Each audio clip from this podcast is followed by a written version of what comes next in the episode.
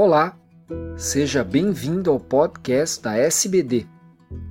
Eu sou Fernando Valente, professor da Faculdade de Medicina do ABC e editor do podcast. Esses programas contam com a participação de grandes diabetologistas brasileiros.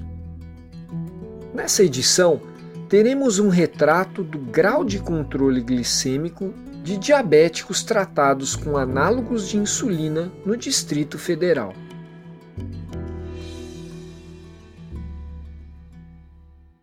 Olá, meu nome é Sérgio Vêncio e eu sou o Managing Editor da nossa revista da SBD, a Diabetology and Metabolic Syndrome. Esse podcast fala sobre a avaliação da A1C em usuários de insulina no sistema público do Distrito Federal.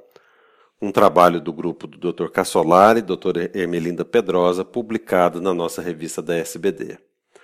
Os autores realizaram um estudo de coorte retrospectivo em diabéticos tipo 1 e 2 acima de 18 anos de idade, registrados no programa de dispensação de análogos de insulina do DF.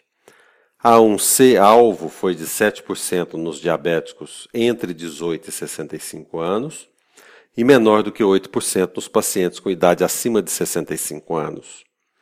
A análise retrospectiva de 215 prontuários mostrou a 1C dentro do alvo em 26% dos casos, 48% dos pacientes acima do alvo glicêmico e os 26% restantes mostravam queda de pelo menos meio ponto na hemoglobina glicada após serem inseridos no programa.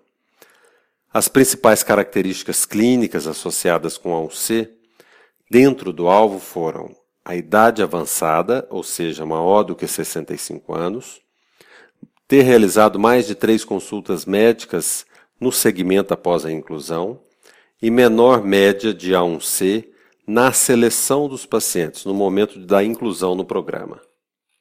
Os autores concluem que a inclusão de pacientes diabéticos em programas de dispensação de análogos de insulina deve ser melhor avaliada.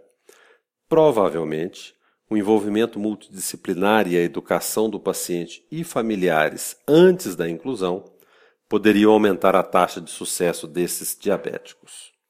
Não deixe de acessar os artigos online, todos é, de acesso gratuito, da nossa revista diretamente pelo site Diabetology and Metabolic Syndrome ou no site da SBD. Muito obrigado.